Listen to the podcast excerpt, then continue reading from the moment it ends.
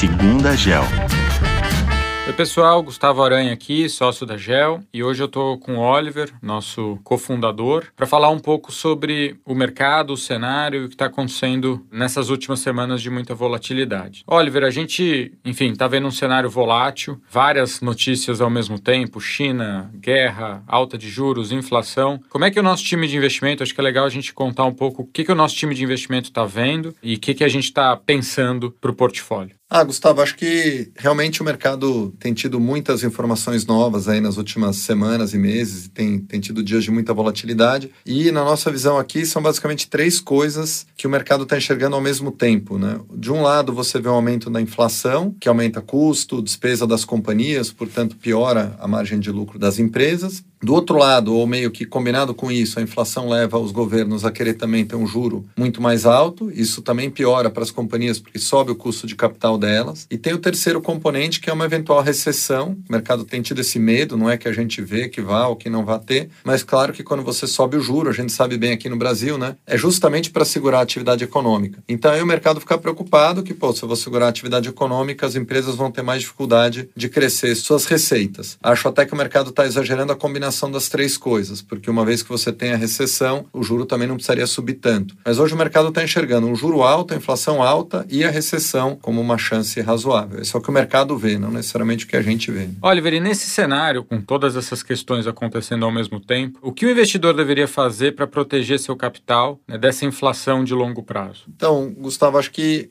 a maior proteção realmente por longo prazo contra a inflação é você estar tá em empresas listadas que tenham poder de preço, ou seja, aquelas que, entre aspas, causam a inflação e não as que são vítimas delas. Né? E a GEL, como vocês sabem, ela desde o começo foi montada justamente buscando companhias que são globais, líderes globais no que elas fazem, então a GEL investe sempre fora do Brasil, são empresas que, além disso, trazem a diversificação do dólar e que são empresas, por definição, desde o início da GEL, oito anos atrás, que a gente busca que tenham justamente esse poder de preço que a gente chama, né? ou seja, marcas fortes ou produtos muito importantes que seus clientes é, valorizem muito e que, portanto, permitam que a companhia, num ambiente inflacionário, vá ganhando da inflação. Né? Isso é importante para o dinheiro de longo prazo. Então, aqui aproveitando o gancho também para dizer, né, a GEL não é um lugar ideal para a pessoa colocar o dinheiro que ela vai usar no curto prazo, porque a gente não enxerga, não tem uma projeção, o processo não tenta acertar o que vai acontecer no próximo mês ou nos próximos meses. É um processo sempre olhando cinco anos. Então, é uma vez que você separou o dinheiro que você tem para usar ou que você vai investir para o curto prazo, aquele dinheiro que você quer realmente deixar investido por muitos anos, é muito importante que ele esteja protegido da inflação de longo prazo. Ou seja, que você não pense tanto quantos reais ou quantos dólares eu vou ter daqui a 5 anos, daqui a 10 anos, porque você não sabe quanto o dólar ou o real vai comprar de fato do que você quiser comprar daqui a 5 ou 10 anos. O importante é ter empresas que vão crescendo acima da inflação, que vão te dar um poder de compra realmente maior no tempo em termos reais, né? e não só é alguma coisa mais fixa ou mais travada nominal que passa uma segurança no curto prazo, mas que perde valor no longo prazo. Então a gente segue fazendo exatamente o que a gente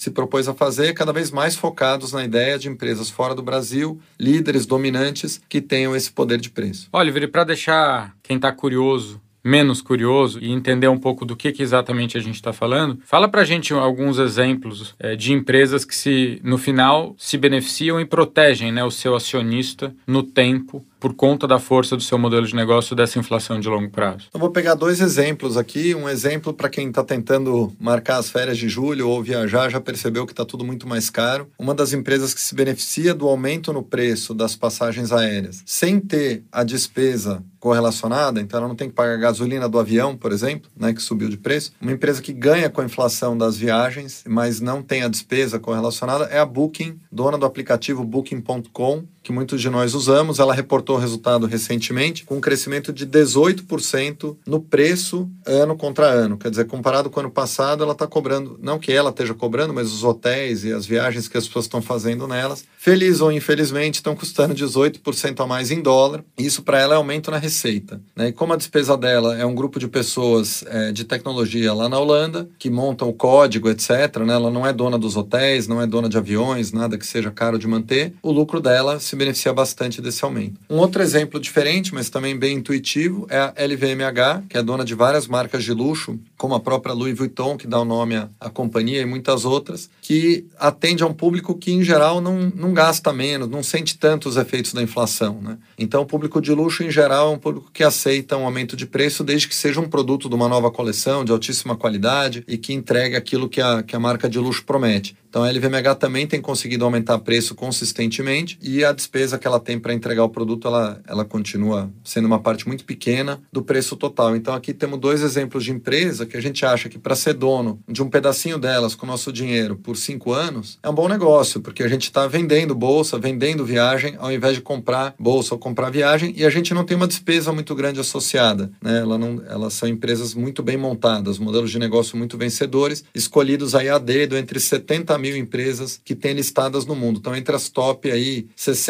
70 melhores modelos de negócio que a gente já achou no mundo até agora, depois de oito anos procurando. Então, não é toda empresa que consegue fazer isso, mas essas duas são, acho que, bons exemplos de empresas que se não só se defendem bem da inflação, como, por bem ou por mal, acabam causando a inflação que a gente observa. Muito bom. Obrigado, Oliver. Pessoal, espero que vocês tenham gostado. Quem quiser saber outras empresas que se beneficiam e protegem seus acionistas do cenário de inflação, entre em contato com a GEL, a gente pode falar de outros casos, mostrar o que a gente está fazendo, qual é a nossa carteira. Vai ser um prazer discutir com vocês. E, de novo, ficar esse conceito de que quer se proteger da inflação no longo prazo, uma boa sugestão é investir em boas empresas em dólares, pensando no longo prazo. Até a próxima, obrigado, um abraço.